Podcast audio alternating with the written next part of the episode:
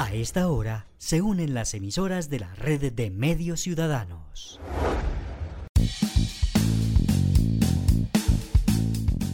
Entérate Eje, la radiorevista informativa con los hechos, actividades y personajes propios de nuestra región. Entérate Eje, un programa de la red de medios ciudadanos. Saludos a nuestros oyentes en Caldas, Risaralda, Quindío, Norte del Valle del Cauca y Oriente de Cundinamarca. Esta es la edición 216 de Entérate Eje.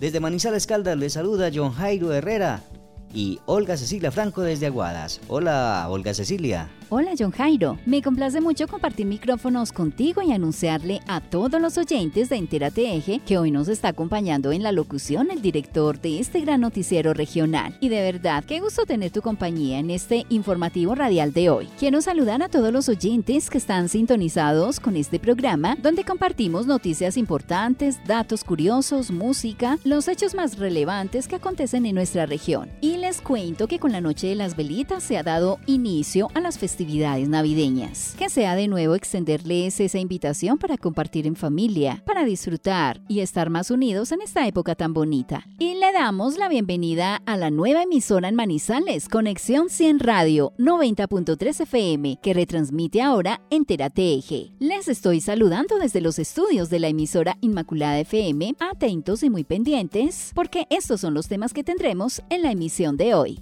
Bienvenidos. Hoy en Entérate Eje.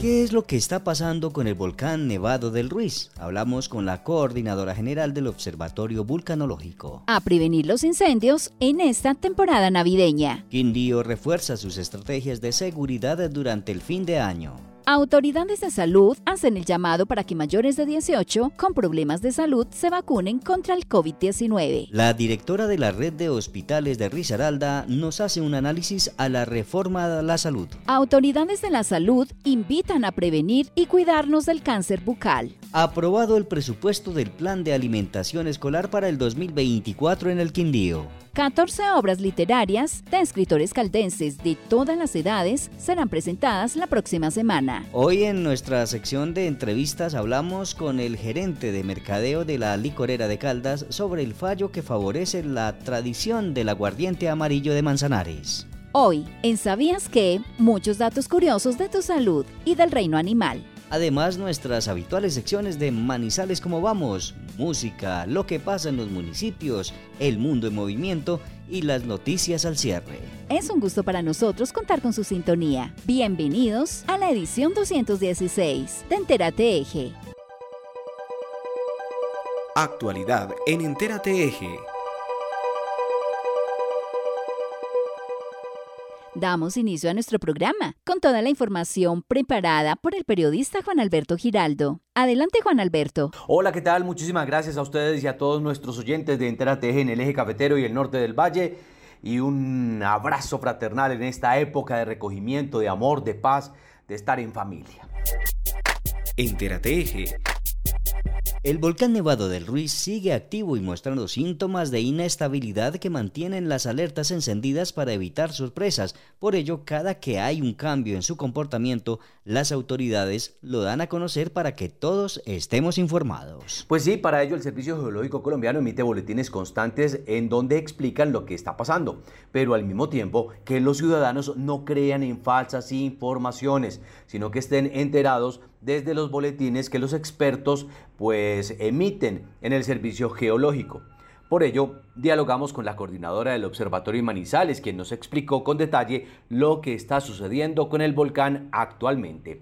Lina Castaño, líder técnica del Observatorio Vulcanológico. Sí, por supuesto, ¿cierto? Sabemos que en el interior del conducto volcánico hay presencia de cuerpo magmático de este material que es mm, roca fundida, magma, que está ascendiendo poco a poco a superficie, a medida que se acerca a superficie, ¿cierto? Puede ser en porciones pequeñas, eh, aumenta la temperatura del fondo del cráter, asimismo la actividad eh, asociada.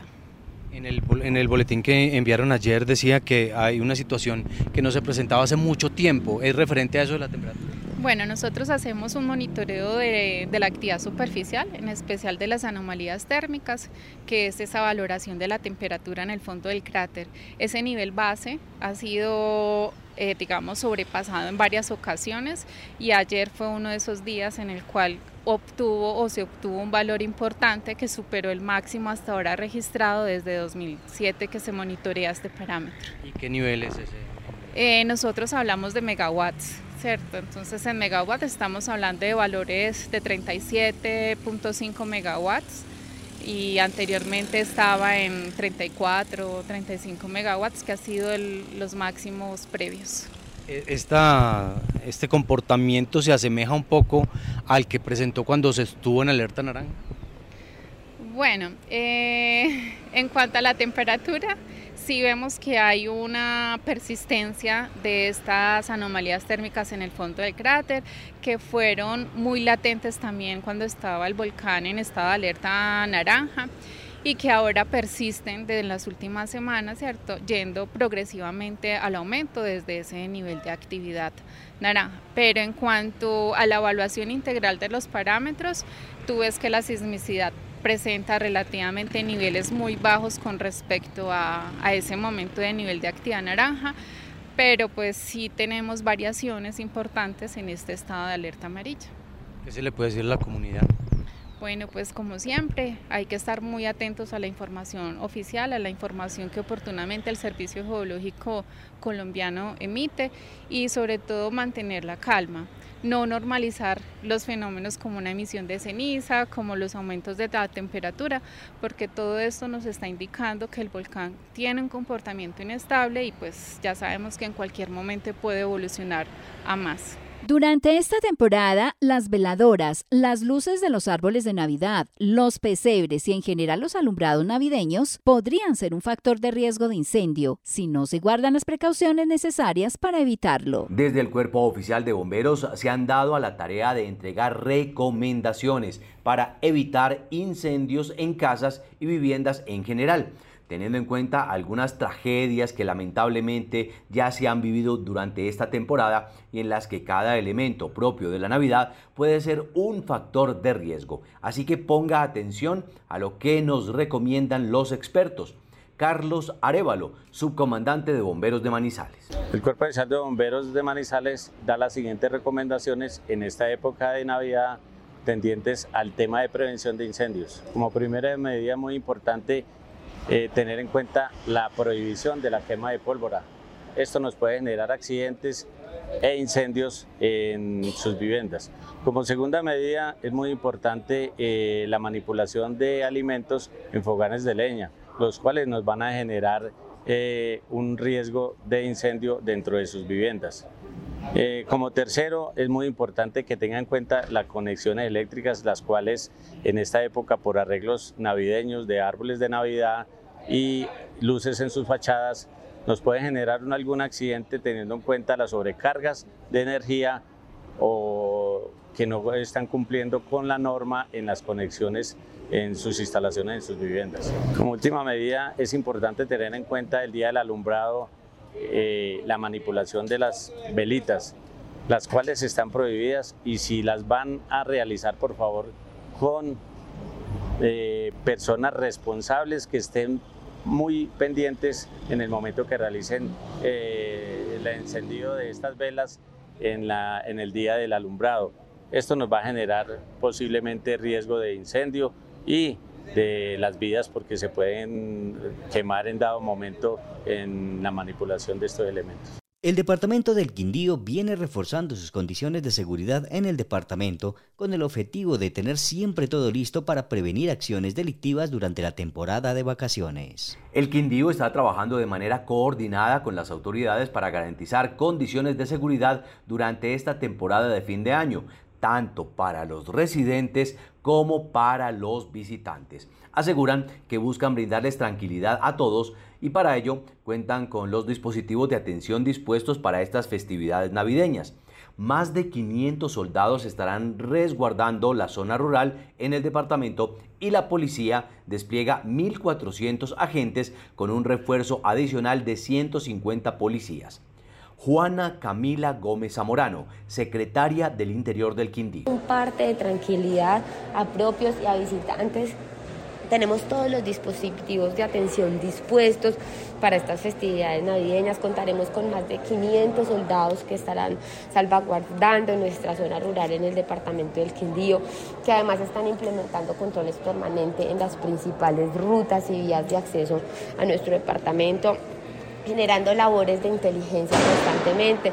Igualmente por parte de nuestra Policía Nacional tenemos más de 1.400 policías que estarán cubriendo todas estas fechas importantes, esta temporada especial. Nos ha llegado un dispositivo adicional de 150 policías para las fechas importantes. Fechas importantes me refiero a primero de diciembre que ya pasó, 6, 7 y 8 de diciembre, 24 y 25, 31 de diciembre y 1 de enero, 6, 7 y 8 de enero, porque queremos incentivar esa prevención en toda la comunidad, tenemos, queremos incrementar los controles que se van a desarrollar, tenemos dispositivos especiales para el municipio de Armenia, donde se contará con tres CAIs móviles adicionales que estarán de manera permanente salvaguardando la seguridad de toda la comunidad de este municipio. Tenemos trabajos igualmente preventivos con el área de carabineros en todo el sector rural. Muchos de los, alojamientos se encuentran, se encuentran ubicados perdón, en el sector rural y es allí como con nuestro ejército y nuestra policía de carabineros vamos a estar generando presencia, visitas para prevenir cualquier tipo de situación lamentante con, lamentable con nuestros eh, turistas. Y para el eh, sector turístico siempre es importante brindar tranquilidad y seguridad a los turistas.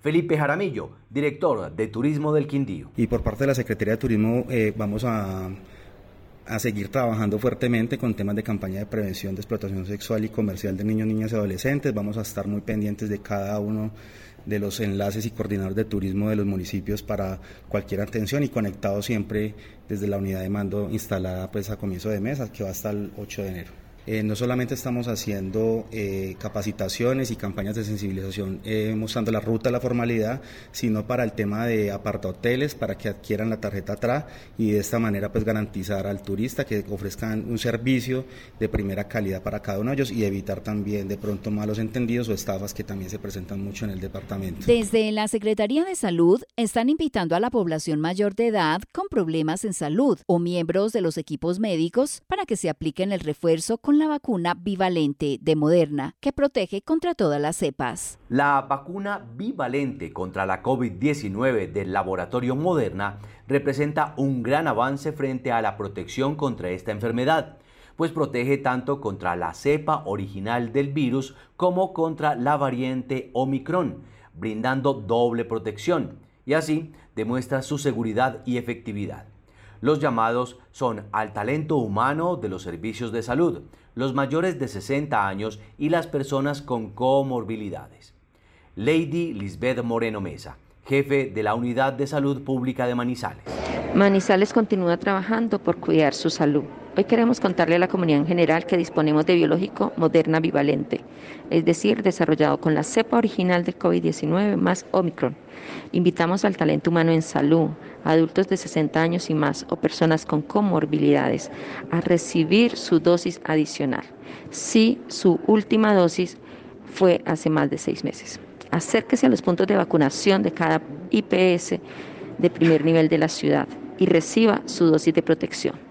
Adicionalmente, invitamos a padres, cuidadores a recibir o completar esquemas de vacunación de menores de 5 años o su dosis de influenza. Desde Risaralda, la directora de la red de hospitales del departamento nos analiza algunos de los puntos de la reforma a la salud, en donde hace énfasis en que algunos de los puntos son benéficos para el servicio, pero otros no tanto. La directora dice que hay puntos bastante significativos para lo que sería la atención primaria en salud para los usuarios y también para sus familias. Sin embargo, cree que esta reforma va por la mitad y que su trámite por el Senado no será tan fácil como lo fue en la Cámara de Representantes. Además, espera que allí también se tomen correctivos de algunos puntos que no quedaron de la mejor manera. Olga Lucía Zuluaga, directora de la red de hospitales de Risaralda. Bueno, eh, pues digamos que con la aprobación ya en la plenaria de Cámara y obviamente Comisión Séptima de la misma, pues se da un gran paso para generar una transformación importante del sistema de salud. No podemos desconocer que todavía falta casi que el 50% diríamos de todo el trámite, toda vez que falta todo lo que es su trámite por Senado. Sin embargo, con lo ya aprobado por la Cámara de Representantes, tenemos unos pilares bastante importantes que debemos resaltar. Uno, el fortalecimiento de la salud pública a través de la estrategia de atención primaria en salud, en donde tendrá la posibilidad del usuario de acceder y de tener un médico de cabecera, en donde realmente tenga todo un equipo incluso de salud que esté pendiente de su salud, su familia y obviamente la comunidad, teniendo en cuenta que las dificultades y los riesgos en salud dependen no solamente de la persona, sino con quién vive y obviamente en dónde vive. Por otro lado, uno de los puntos fundamentales como gremio, la transformación de las empresas sociales del Estado en instituciones de salud del Estado. ¿Esto qué implica? Primero, la laboralización del talento humano en salud, un tema fundamental para nosotros para lograr procesos para lograr fortalecimiento de las instituciones que a su vez para el usuario va a garantizar calidad en la prestación de los servicios y también obviamente continuidad en sus mismos tratamientos. Por otro lado, el no depender de la venta de servicios, que hoy es uno de los grandes problemas con una cartera cada vez más creciente, a nivel nacional recordemos que ya tenemos una cartera que llega a los 8 billones de pesos por las EPS, perdón, 9 billones, e incluso que esos 9 billones, el 50% son de difícil recuperación, dado que muchas de estas entidades están o en vigilancia especial o en eh, liquidación o ya fueron liquidadas. Y otro de los temas eh, importantes de la reforma es todo lo que compete a las redes integradas integrales de servicios de salud, en donde la manera de relacionarse en los prestadores va a cambiar de una competitividad a una colaboración y eso que le va a permitir al usuario realmente una atención integral, realmente hablar de resultados en salud y evitar todos los tropiezos que hoy en día tiene por el tema de autorizaciones y por la dilación en las mismas para realizar la atención o tener la atención. Claro, vemos positivo el avance de la reforma. Como siempre, hay temas que podrían mejorarse, que esperamos en el Senado puedan tener de pronto algún cambio y mejoramiento, pero ya en esos puntos que se han avanzado, consideramos como gremio que realmente podemos cambiar y mejorar de una manera estructural el sistema de salud. El cáncer bucal se forma cuando las células de los labios o de la boca mutan. Normalmente comienza en las células planas y finas que recubren los labios y el interior de la boca. Las alteraciones de la mucosa bucal, potencialmente malignas, al igual que el cáncer bucal, tienen una gran variedad de sintomatología. Equipos de salud han monitoreado y preparado a odontólogos en la región para evitar su aparición y desarrollo y preste atención a los síntomas.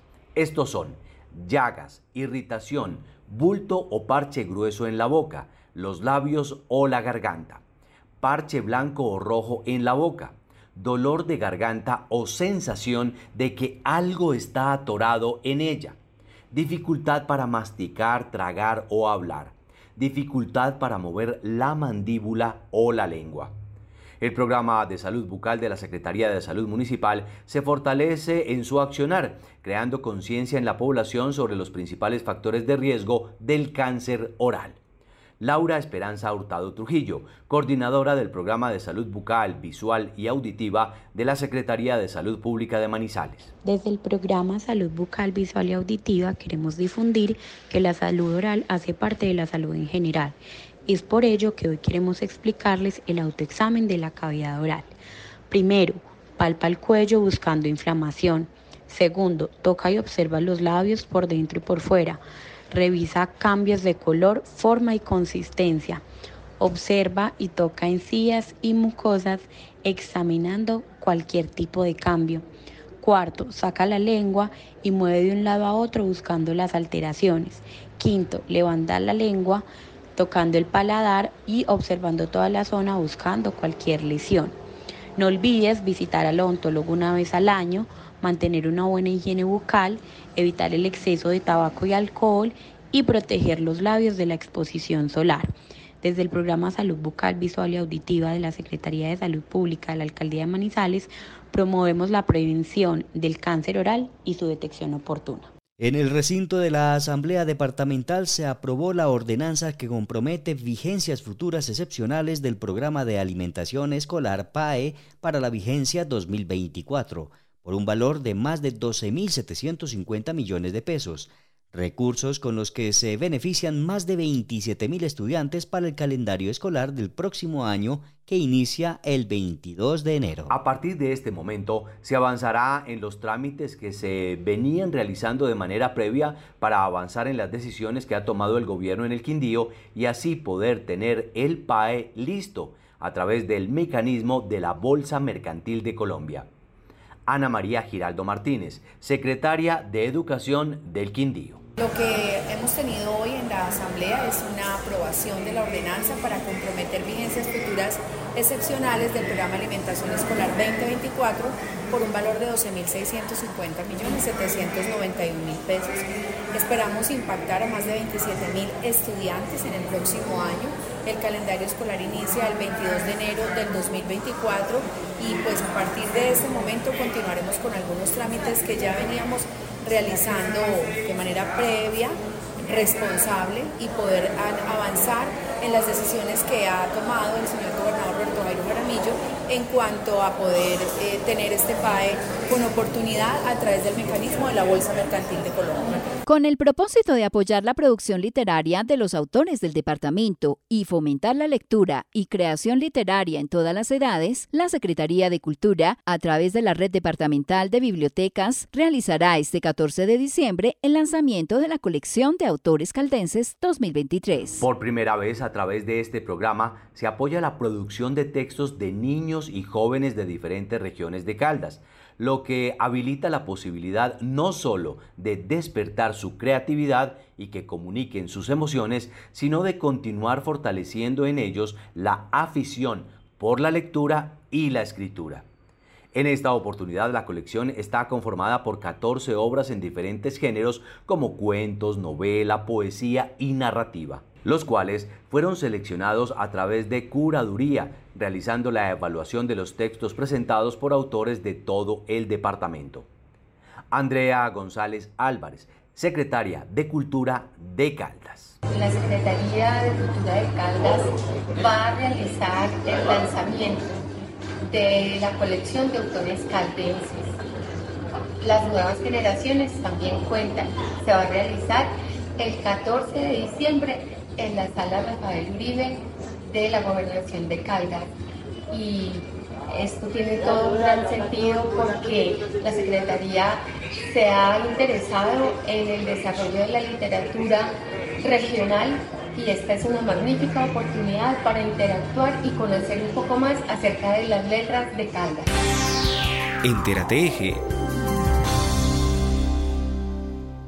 En nuestra sección de entrevistas, como lo anunciamos al inicio del programa, hablamos con el gerente de mercadeo y ventas de la industria de licores de Caldas, con quien dialogamos sobre el fallo de la Superintendencia de Industria y Comercio que saca del mercado la competencia desde Antioquia. Eh, ¿Cuál es eh, la visión que tienen ustedes frente a la decisión de la superintendencia con respecto al aguardiente de la industria licorera de Antioquia el Amarillo?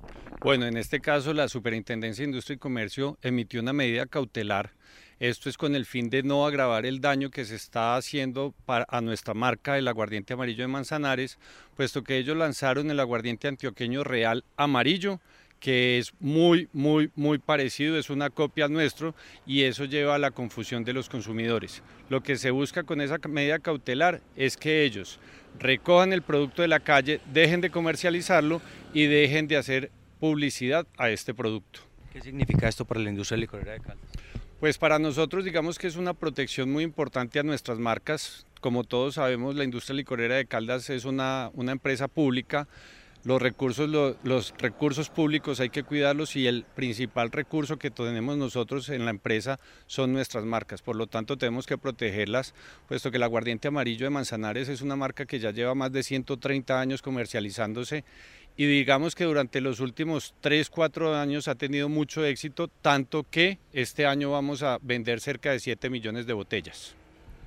Esto a fin de año en esta época de sembrina eh, es, es un empuje para lo que ustedes estaban buscando, esa competencia, digamos, eh, no tan leal. Digamos que para nosotros fue una sorpresa.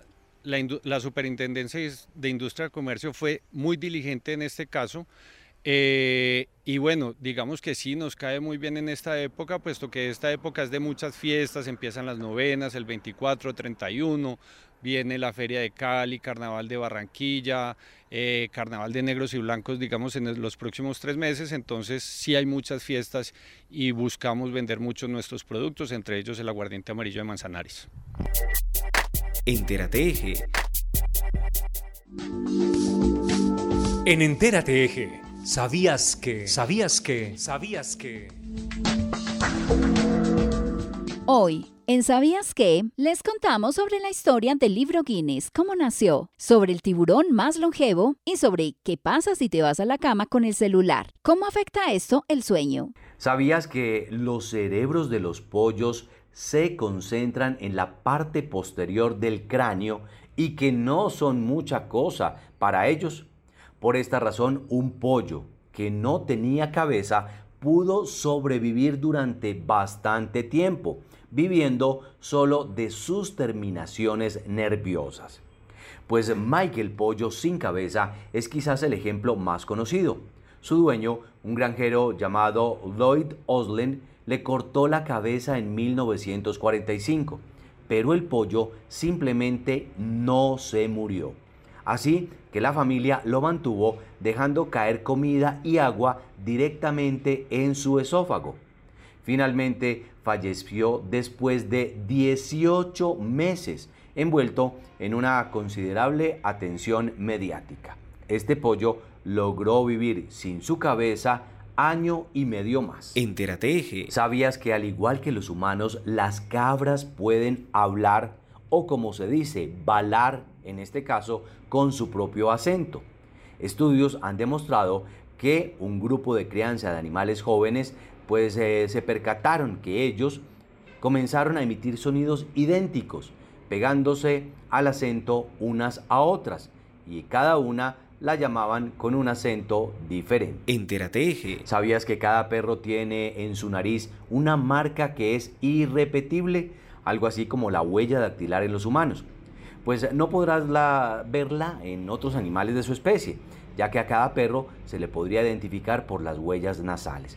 Es más, en Estados Unidos y Canadá se utiliza este dato para encontrar mascotas extraviadas. Entérate. ¿Sabías que hay una especie de tiburón que puede vivir alrededor de 500 años?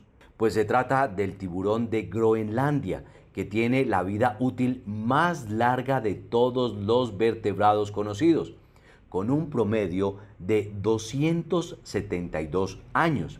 Y algunos pueden llegar a vivir hasta los 500 años, dependiendo por supuesto del sitio donde esté. Entérate. Y finalmente, ¿sabías que los eh, Guinness Record mundiales fueron creados para resolver discusiones en los bares. Pues la historia oficial sobre el origen del libro Guinness de los récords mundiales es que eh, ellos, en su uso para resolver una discusión sobre si el chorlito dorado es el urogallo rojo o el ave de caza más rápida de Europa, fue el motivo por el cual se creó el libro Guinness Record pues una de las personas que discutían, Sir Hawk Baber, director general de la fábrica de cerveza Guinness, salió a la respuesta y dijo que era difícil de encontrar en los libros de referencia. Así que creó uno para resolver este tipo de argumentos triviales y el libro Guinness de los récords mundial nació así en 1955. Y para terminar, si te llevas el celular a la cama, expertos dicen que perderás por lo menos media hora de sueño. Y esto ocurre cada noche que decidas dormir junto al teléfono. Dejarlo lejos de tu alcance, por ejemplo, en otra habitación, te ayudará a no perder esa media hora de sueño que puede ser esencial para tener energía al día siguiente. Así que si te estás demorando para dormirte, échale ojo a dónde está tu celular y aléjalo bastante de tu cuerpo. Ya regresamos con más información en Entérate Eje. El eje cafetero se conecta todos los sábados a la una de la tarde con Entérate Eje, a través de las emisoras de la red de medios ciudadanos. Aguadeños en danza y música fueron ganados. En el departamento del Quindío, el gobernador hizo un llamado. Con la financiación de recursos propios. Escuche Entérate Eje, la radiorevista con información que destaca el desarrollo, la cultura y cuenta las historias que hacen parte de nuestra región cafetera. Caficultor de el municipio de Risaralda del departamento de Caldas. Nosotros eh, hacemos esta articulación con la alcaldía y con la gobernación. Somos vida, somos arte. Entérate Eje, todos los sábados a la una de la tarde por la red de medios ciudadanos.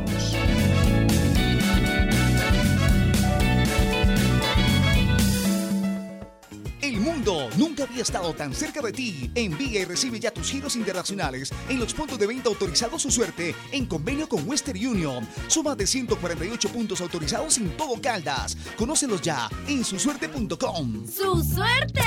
Siempre te da más. Usuario de la vía La Feliz a la Pintada, tenga en cuenta. Desde las 7 de la noche del sábado 16 de diciembre y hasta las 9 de la mañana del domingo 17 de diciembre de 2023, la concesión Pacífico 3 realizará cierre total de la vía en el sector Pipintá PR 90 más 600 con el objetivo de ejecutar la segunda etapa de la losa del puente C y de esta manera habilitar el paso a dos carriles por esta obra. Programe sus viajes con anticipación y conozca las vías sugeridas en el portal web www.pacifico3.com.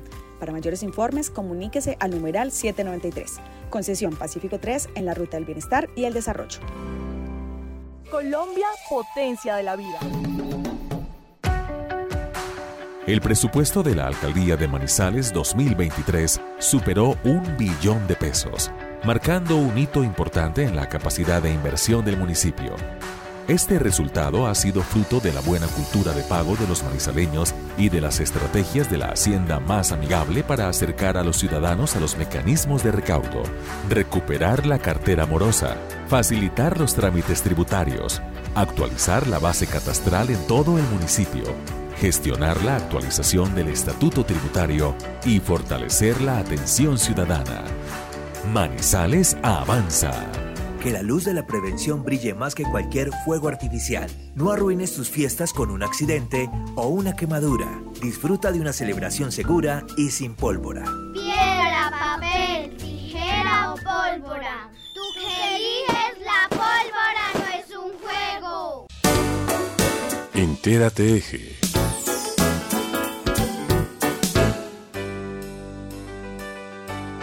En Entérate Eje. Hechos y personajes de los municipios.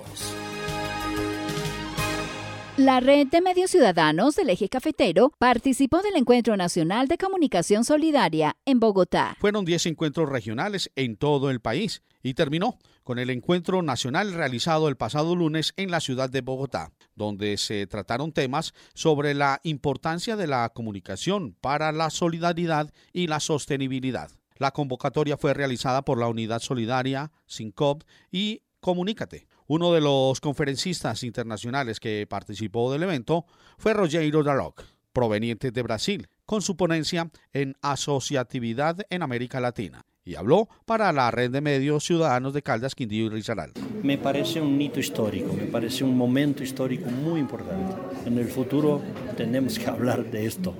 Esto será uh, para mí un marco en que se empiece a dar cierto profesionalismo a la articulación entre comunicadores eh, que tienen una propuesta distinta de un modelo de sociedad, de una visión a partir de la economía social y solidaria, en primer lugar. Segundo lugar, siempre es importante llamar la atención que eh, el mundo de la comunicación eh, tiene una formación una formación histórica muy volcada al cómo hacer formación, al cómo comunicarse, al cómo mejor comunicarse. Todos los medios que hay, incluso los actuales ahí, ¿no?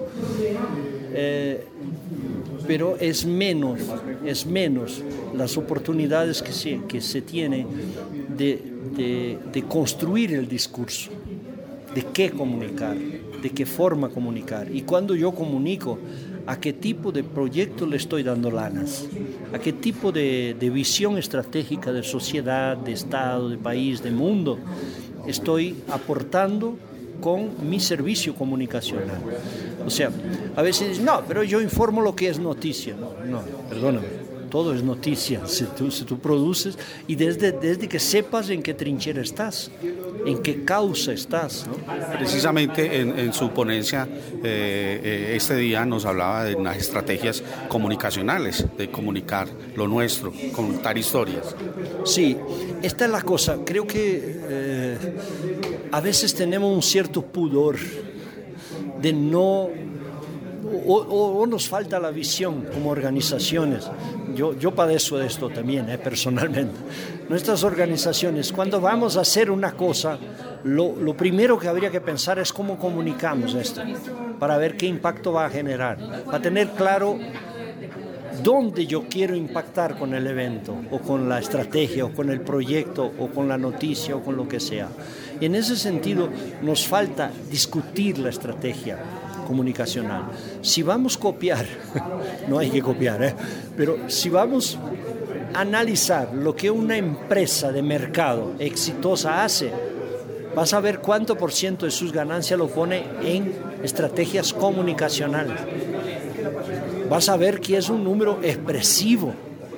Y nosotros a veces, las organizaciones sociales, económicas, la economía social, solidaria, comunitaria, popular, nos gastamos todo el hígado, el pulmón y las manos y los pies construyendo cosas, haciendo actividades y nos olvidamos de mostrarlas, de divulgarlas de manera adecuada. Y creo que ahí está el medio que es el comunicador social. Entérate más noticias del eje cafetero. Salento fue piloto a nivel nacional del programa Campesena. Más de 20 campesinos se graduaron en siete componentes, luego de su formación académica. Así se realizó el cierre entonces de la formación campesena, en el que participaron 20 integrantes de la Asociación Porcícola de Salento, dedicada a la producción agropecuaria. Olga Liliana García, instructora del SENA, nos habla sobre la formación ofrecida. Iniciamos un curso en septiembre, eh, una formación que se llama Estuco y Acabados. En ella, como intervino el SENA, yo traje estuco plástico, hicimos algunos rezanes con estuco en la parte interna y en la parte externa. El municipio de Salento fue escogido desde marzo de este año como municipio piloto de la estrategia nacional con la que se forma a los campesinos y se buscan que los jóvenes se queden en el campo. Beatriz Díaz Salazar alcaldesa de Salento. Escogió a Salento como municipio piloto y la verdad que es pionero, digámoslo así, porque van más de 14 eh, capacitaciones tal vez. Como resultado del proceso de aprendizaje, estos aprendices realizaron la construcción de 10 porquerizas, pintura y renovación de la Casa Campesina de Salento. También la proyección de la construcción de 20 metros de placas huellas en la vereda Canán. Ciro Antonio Pineda, presidente de Asoporsal. Con la profesora Olga nos dieron eh, un, curso de pañetes que era cómo se hacía prácticamente una cochera, desde, desde, que se hacía el plano de la cochera, de que se hacía el piso de la cochera, todos los corrales y toda esa vaina. Entérate La gobernación de Caldas adquirió un predio de 22 hectáreas en el resguardo indígena Nuestra Señora Candelaria de la Montaña, en Río Sucio, para cuidar la cuenca del río Oro, de donde se abastecen cerca de 12.000 usuarios del acueducto regional. Esta compra hace parte del plan de desarrollo para el cuidado de las fuentes hídricas en este caso de un afluente que nace en Río Sucio y que abastece a los municipios de Anserma, Belalcázar, Risaralda y San José, y así como el acueducto regional de Occidente. Estas se suman a las 649,8 hectáreas adquiridas para la protección del recurso hídrico en el departamento de Caldas. Paola Andrea Loaiza Cruz, secretaria de Medio Ambiente en el departamento de Caldas. Bueno, en el plan de desarrollo teníamos una meta de intervención eh, de 500 hectáreas adquiridas para este cuatrenio. Hoy, gracias eh, a Dios, podemos eh, decirle a los caldenses que la meta está en 649.8 hectáreas adquiridas a la fecha, lo que nos pone en una meta del 130% de las eh, áreas adquiridas para la protección del recurso hídrico, áreas que venimos adquiriendo en la cuenca del río El Oro que abastece el occidente próspero, pero también estamos enmarcados en la cuenca eh, de Guarinó que abastece también el, municipio, el municipio de La Dorada con más de 60 mil usuarios. Estamos comprometidos con la protección del recurso hídrico, con las estrategias de conservación y esto también eh, nos suma las estrategias que hemos implementado a través de las juntas de acción comunal, a través de las eh, comunidades indígenas, las comunidades NAR, el programa de mujeres cafeteras que también tiene una amplia área de intervención en áreas de mantenimiento y cuidado de la eh, del agua en las comunidades, eh, no solamente indígenas, sino comunidades eh, no étnicas, pero también ese sentido de empoderamiento, ese sentido de participación comunitaria y sobre todo damos una semilla instalada en la protección del recurso hídrico, más aún cuando tenemos un fenómeno del niño ya evidente y que posiblemente se extienda hasta el próximo año. Entonces, seguimos avanzando en ese compromiso adquirido en el plan de desarrollo, pero sobre todo generando lazos eh, y estrategias de conservación desde el territorio, que es nuestro eje central. Es de anotar que se espera firmar las escrituras de 22 hectáreas más en Río Sucio y 115 adicionales en Marulanda, para terminar este cuatreño con cerca de 800 hectáreas de conservación propiedad de la gobernación de Caldas. Entérate Eje. Música en Entérate Eje. Llegamos a la sección de música en Entérate Eje y le damos paso al maestro Fernelo Campo Múnera, quien nos trae otro episodio de Las canciones cuentan cosas. Hola, ¿qué tal? Desde Viterbo, Caldas, Colombia, el paraíso turístico de Caldas les habla Fernel Ocampo Munera para presentarles datos, anécdotas y canciones del folclore latinoamericano a través de autores, compositores e intérpretes, porque las canciones cuentan cosas. Y todavía hacemos negocios con borrachos. Ratón que se ahoga. ¡Auxilio! ¡Helpe! ¡Que me ahogo!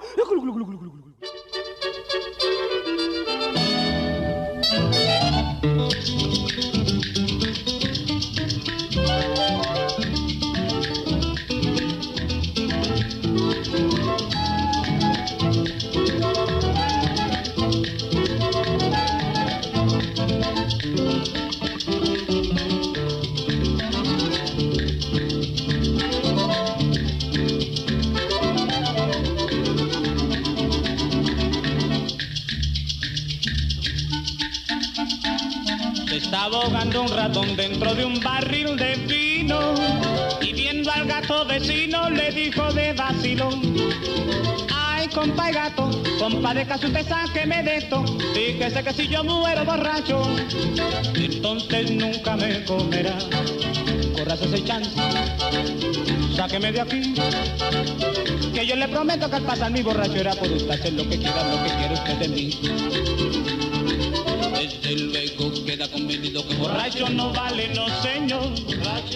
No puede ser.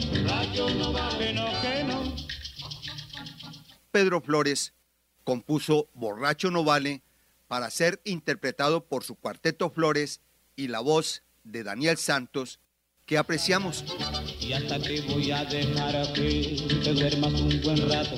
Muchas gracias, señor gato. Nada, dijo Guillado el ratón. Yo no soy muy dormilón, puede usted ponerse en vela. Que al pasar mi borrachera estaría a su disposición. Desde luego queda convenido que borracho no vale, no señor. Borracho no vale, no puede ser. Borracho no vale. La canción nos cuenta la historia de un mal momento de un ratón que cayó en un barril lleno de vino, convenio con un gato, incumplimiento de lo acordado. Y al momento de exigir cumplimiento a lo pactado, lo máximo que podemos tener como respuesta es, borracho no vale. Así fue, así es, así será también fue grabado por el mexicanísimo trío Los Panchos con la voz del puertorriqueño Johnny Albino. Aquí han pasado unas horas y como no es dormilón, al poco rato al ratón le pasó la borrachera, alcanzó a ver una cueva cerquita de donde estaba y sin pensar en más nada corrió y se metió en la cueva y todavía está el gato afuera esperando su carnada. Desde luego queda convenido que borracho no vale, no señor, borracho no vale, no puede muy conocida para nosotros la versión con la voz del popular y por siempre bien recordado Gustavo el Loco Quintero con los graduados. Aquí han pasado unos días y encuentra al gato al ratón y enseguida hizo mención del convenio que tenían.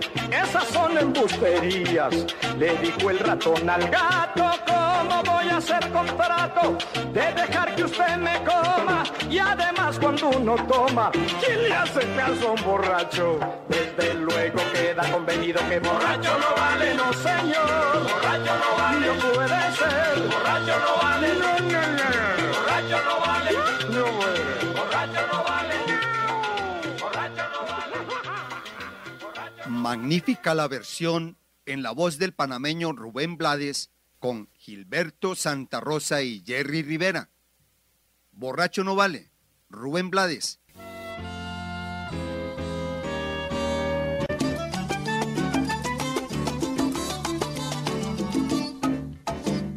Estaba ahogando un ratón dentro de un barril de vino y viendo al gato vecino le dijo de vacilo.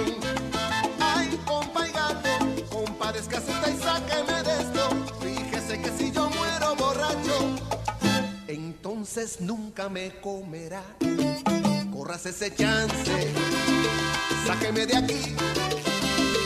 Que yo le prometo que al pasar mi borrachera puede hacer lo que usted quiera, lo que quiera usted de mí. Desde luego queda convenido que borracho no vale, no señor.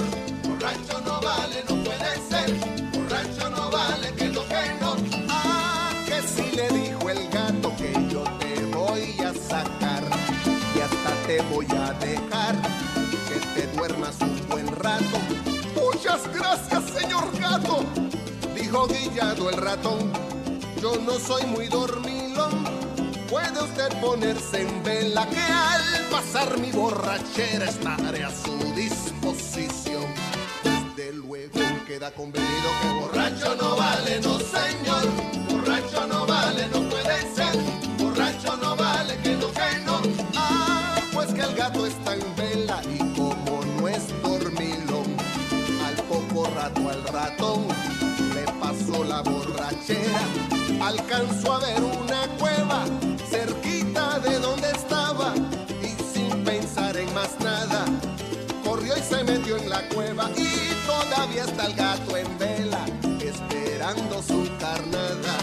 Desde luego queda convenido que borracho no vale, no señor,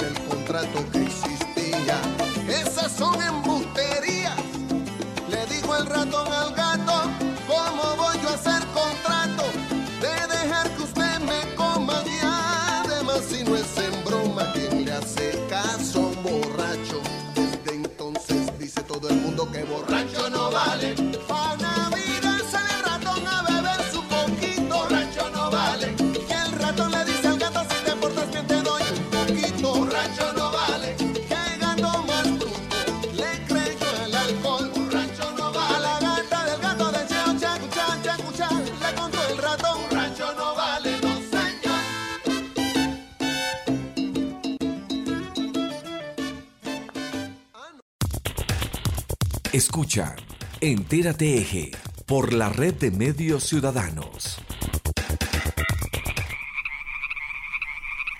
Planeta Tierra en movimiento. En Entérate Eje.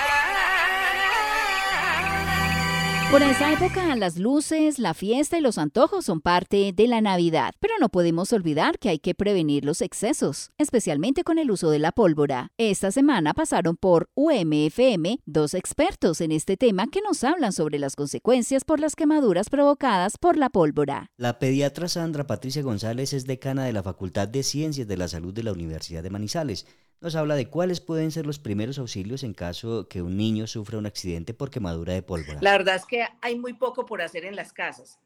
Lo que más debemos es evitar, porque usualmente el riesgo es porque aplican sustancias que favorecen la contaminación e infección de la quemadura. Entonces, evitar aplicar café, manteca, y bueno, y todas las costumbres populares que se, que se han infligido en esto, que no favorece la, evolución de la quemadura. Realmente es lavar con agua fría, cubrir con compresas húmedas y asistir a consulta. Casi que es lo básico que pueden hacer con una, con una quemadura en casa. No hay muchas otras opciones. O sea, evitar aplicar sustancias extrañas que por creencias populares se cree que pueden detener el proceso, lavar con abundante agua fría y colocar compresas humedecidas con agua o solución salina si la tuviese. En casa tienen pocas opciones. De los ungüentos, eh, cremas, pomadas que se han usado, de pronto cuando tienen a la mano, pero eso sirve más para líquido caliente, cuando tienen a la mano sulfaplata o furacin, son, que, son cremas que habitualmente hay en las casas y pues, por, pues como eso se traslada de cultura a cultura, pues se cuentan eso, esas, esas sustancias podrían servir, pero funcionan mejor cuando es líquido caliente. Para pólvora casi es lavar abundante agua, compresas de agua fría en el sitio y consultar inmediatamente. Y lo principal en todo el trauma pediátrico, o sea, realmente lo más importante es la prevención. O sea, que realmente lo que deberíamos evitar es que, es que utilizaran esto. Ya, ya, hace, ya muchos años hemos hecho muchas campañas para la pólvora, pero vemos que definitivamente no funcionan muy bien. Entonces, lo más importante es la prevención. Y les hablo de líquido caliente porque en diciembre, por las fritangas, por la natilla, por las festividades, por las cosas, además de las de pólvora, también son frecuentes las quemaduras por líquido caliente. Y estas a veces son muy graves también. Entonces, lo más importante, casi que lo que más tienen que hacer en la casa es prevención. Los niños no tienen por qué estar manipulando pólvora. Entonces, es, el eslabón más importante en todo lo que requiere, en lo que se refiere a trauma en quemadura. Evitar porque en la casa hay poco por ofrecer. No aplicar sustancias extrañas que favorecen la contaminación y colocar abundante agua fría o compresas con agua fría, no muy fría ni hielo, porque eso sí puede empeorar, la quemadura. ¿Cuál es la diferencia de una quemadura provocada con pólvora a la ocasionada por otro tipo de elemento? Eh, sí, el comportamiento, la extensión, la profundidad eh, puede ser diferente.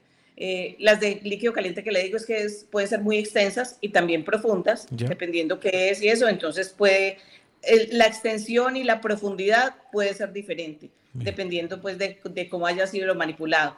Uno sabe que cada vez hay más restricción, pero hay en comunidades que es muy frecuente que con mucha tranquilidad dejan manejar pólvora a los niños. Entonces, lo que deberíamos insistir es que a veces en los años uno ve que, que, se relajan un poquito porque aquí no tenemos un montón de quemados, pero un solo quemado con un compromiso importante es una razón para hacer campañas eh, incisivas de, de evitar el uso de pólvora.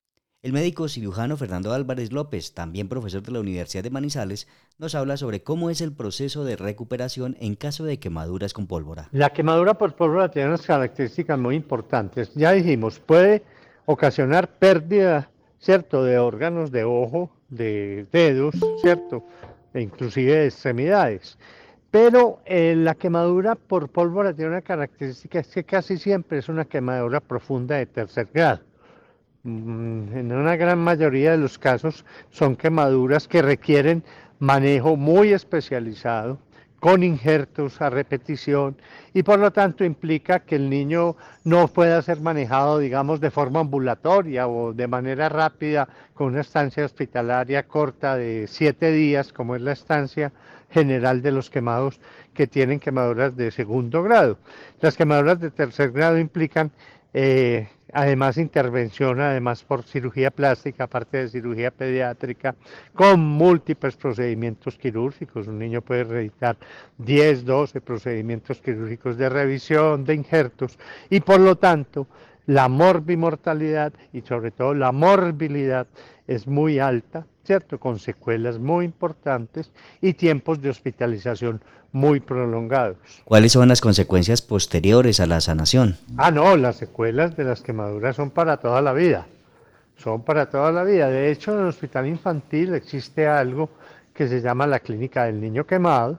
Es donde un niño que se quema por, por cualquier origen, ya sea pólvora, líquido caliente, gasolina, fuego, etcétera, etcétera, una vez que abandona las instalaciones del infantil porque ya se ha recuperado la lesión en la piel ocasionada por la quemadura, tiene un seguimiento de dos años, dos años, póngale cuidado, eh, por un equipo multidisciplinario liderado por cirugía pediátrica, cirugía plástica, fisioterapia, psicología, trabajo social, pediatría, o sea que imagine el equipo de trabajo, son por lo menos seis o siete especialidades que siguen a ese niño los siguientes dos años de su vida y a veces más, ¿cierto? Porque aparte de que tenemos que garantizar la rehabilitación cosmética, digamos así, ¿cierto? Que la quemadura sea lo más cosmética posible, que nunca es imposible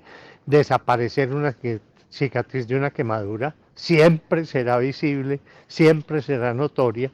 Además de eso tenemos una parte muy importante y mucho más importante que es la recuperación funcional de la extremidad. Nada nos ganamos con tener un niño recuperado una quemadura, por decir algo, en el brazo, ¿cierto? Si ese brazo va a quedar con retracciones o en la mano, si la mano no va a servir y no va a volver a funcionar.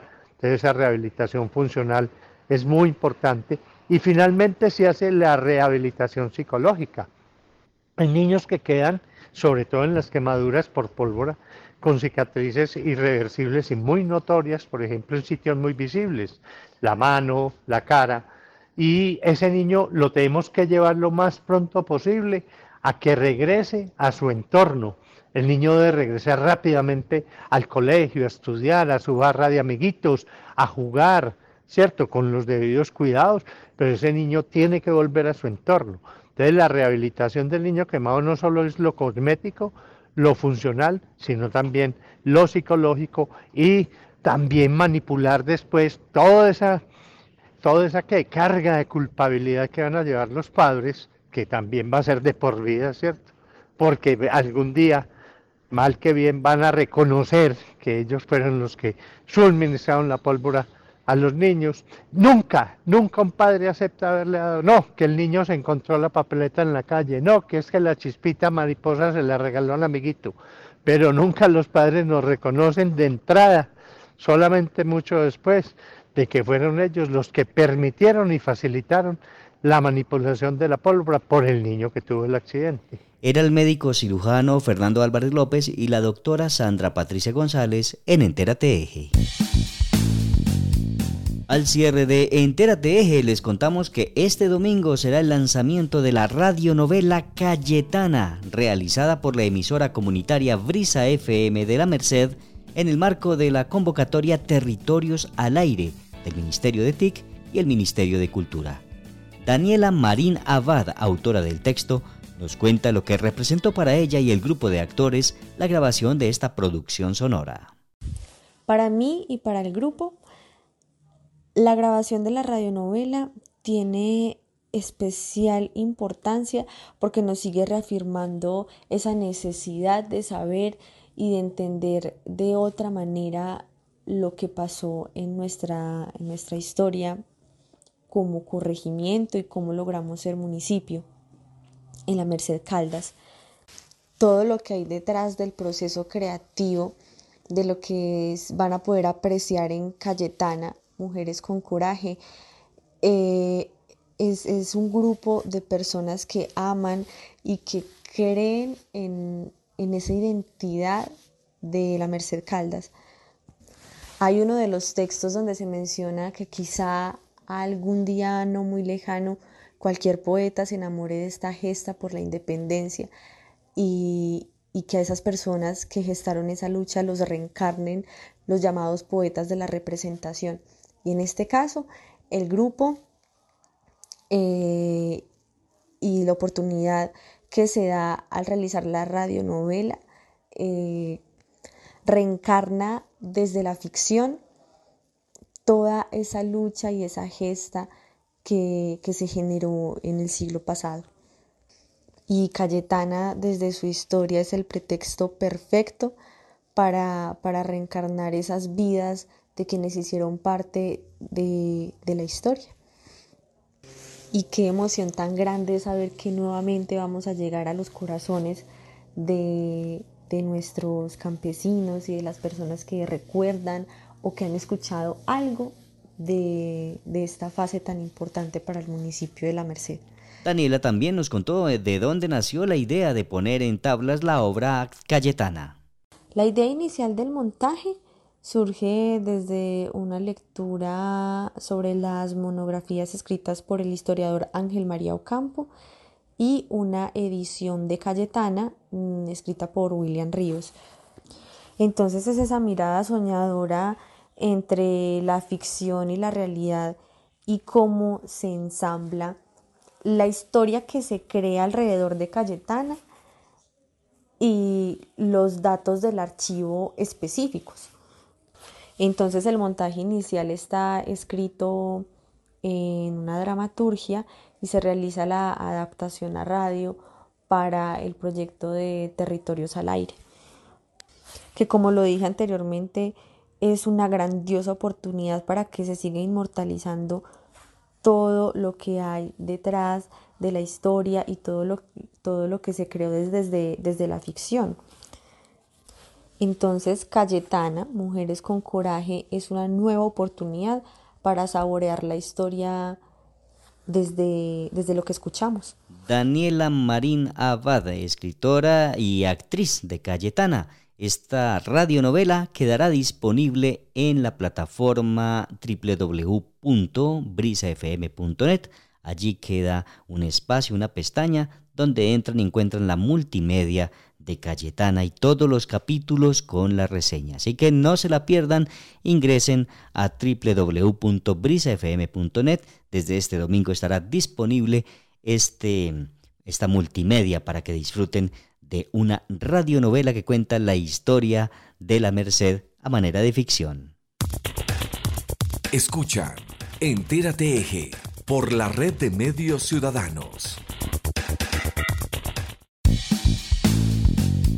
Llegado al final de Entérate Eje. Gracias a todos por su sintonía y a las emisoras comunitarias que transmiten este programa. La emisión de hoy llegó a ustedes a través de las emisoras Anserma Estéreo, Brince FM, Conexión 100 Radio, Inmaculada Estéreo, Mirador Estéreo en Chinchiná, Donada Estéreo, Pensilvania Estéreo, Angular Estéreo de Palestina, Paisaje Estéreo en Belalcázar, Quimbaya Estéreo, Alcalá FM en el norte del Valle, Armonía Estéreo en Salamina, La Campeona Estéreo de Samaná, Azúcar Estéreo en La Virginia, Quinchía Estéreo, Radio Cóndor de la Universidad Autónoma de Manizales, UMFM 101.2 de la Universidad de Manizales, Peterbo Estéreo y Voces FM en Manzanares. También nos puede escuchar en cualquier momento en las plataformas digitales Spotify, Anchor, Google Podcast, Apple Music, Radio Public, brisafm.net e inmaculadafm.com. Estuvimos con ustedes en la edición del programa Héctor Freddy Castaño, la coordinación general de Luz Adriana López y en la presentación Olga Cecilia Franco la dirección y presentación de quien les habla John Jairo Herrera. Los esperamos nuevamente en ocho días con más noticias de la región. Felices fiestas decembrinas. Recuerden seguirnos en la red social X, anteriormente conocida como Twitter, arroba rmc-colombia y en Facebook como Entérate Eje. Hasta una próxima emisión y felices fiestas decembrinas. Entérate Eje, la radiorevista informativa con los hechos, actividades y personajes propios de nuestra región. Entérate Eje, un programa de la red de medios ciudadanos.